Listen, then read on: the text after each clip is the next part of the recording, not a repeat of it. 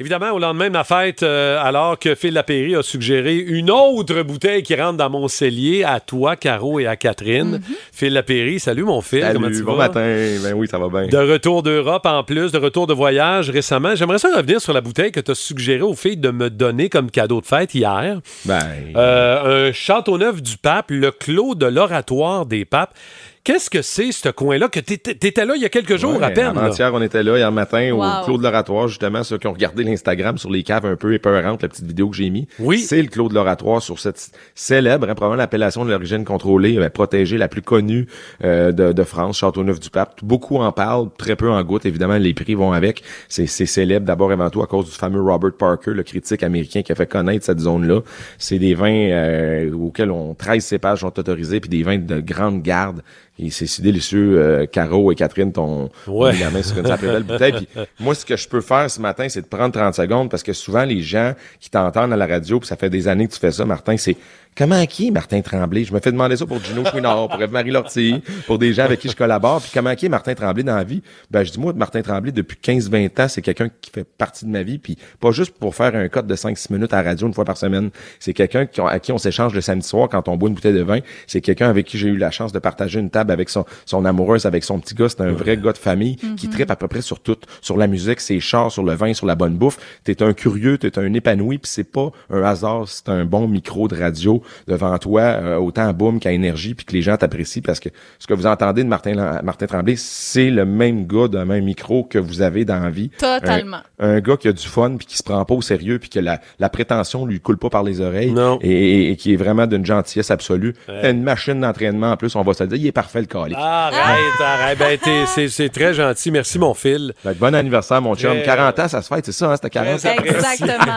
50 is the new 40. C'est ça Euh, qu'on me dit Je depuis vais te suivre dans euh, un an et demi, Martin. Oui, c'est vrai. T'as tout à fait raison. Bon, là, euh, une bouteille que, Caro, tu connais très bien ce matin, c'est la suggestion de Phil. Je connais très bien ce bon petit rosé. C'est le pive gris que tu nous Ah. présentes ce matin, vignoble Jean-Jean.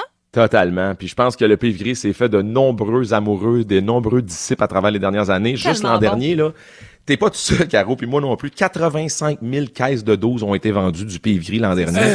Il se fait en canette, il se fait en bouteille, il se fait en tétrapac. Les bibles, comme disent les Français, un bagging box. Euh, mais en bouteille, pour moi, ben, évidemment, la canette, je suis pas un amoureux de ça. Tu peux Non, pas voir le vin, tu peux pas sentir le vin. Non. J'ai essayé de rentrer mon gros nez dans une canette, ça rentre pas, je vous le dis. Mais en bouteille, pour 16,95, tu veux un beau rosé complètement sec, euh, en culture bio, avec un petit sage et discret 12% d'alcool.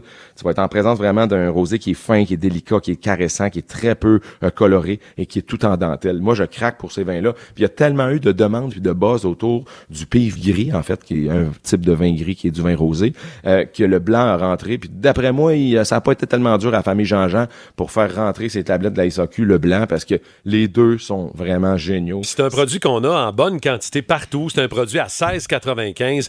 On dirait qu'il n'y a rien de, de, de wrong avec ce produit-là, Il y a Phil. pas, il y a rien qui cloche, il y a pas de défaut. Et c'est drôle parce que je regarde jamais les avis, Martin, sur SAQ.com. C'est un peu comme les réseaux sociaux. Il y a souvent des méchancetés. Sur Ouais, les gens qui vont mettre un commentaire là-dessus, c'est vraiment mean. Excusez le mot anglais, mais Ben, c'est parce que l'affaire, c'est que souvent, on fait des commentaires quand c'est négatif, mais quand C'est bon, on n'en fait On pas. l'écrit pas, C'est ça ouais. l'affaire. J'ai- j'ai- J'étais trop curieux. J'ai vu ça, premièrement, 184 commentaires, 184 avis. J'avais jamais vu ça pour un vin.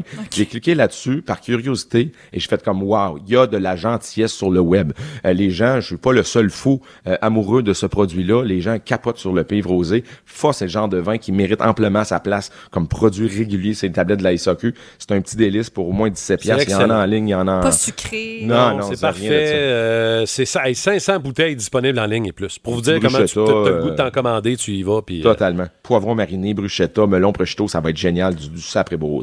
Des fois, je sais que tu dis qu'il faut pas que ce soit trop froid, Phil, mais Ouais. moi, celui-là, on dirait que je l'aime vraiment froid. Est-ce que je, je suis euh, une extraterrestre ou C'est euh, drôle, ça va? Il y, a- il y a une autre animatrice de, de radio à Saguenay ce matin. Je faisais un- une chronique puis elle m'a dit la même chose. Elle Ah, dit, pour vrai? Elle dit, je le sers un petit peu plus froid qu'à l'habitude. Ouais. Hey, écoute, je suis pas le gars qui va vous dire quoi faire. Il y a même des gens qui me disent, hey, c'est-tu correct que je mets un glaçon dans mon verre de rosé ou blanc? ouais, à qui suis-je, là, pour vous dire quoi faire? Euh, moi, j'ai- j'aime bien y aller aux alentours de 10-11 degrés pour lui donner des beaux parfums puis un peu de rondeur, mais c'est vrai qu'à 8-9 degrés, c'est bien correct aussi. Euh, c'est juste que si tu le sers à 4 degrés, la température du frigo, tu- du réfrigérateur, tu sentiras pas grand-chose. il, il nous manque un peu de nez. C'est la seule différence. Mais hey, buvez-le comme ça vous tente. C'est le PIV qu'on a pour vous autres ce matin. Un autre beau produit. Euh, les détails, boomfm.com. Puis euh, Phil Lapéry, tu sauras que c'est réciproque tout l'amour que j'ai pour toi. C'est le fun qu'on on t'aide dans notre émission toutes les semaines. Puis je te souhaite un beau week-end. Moi, je te souhaite un autre 50 ans, puis au Mais moins un autre 25 ans de radio ensemble. T'es fin. Salut Phil. Allez, à vous autres, bye bye, mon week-end.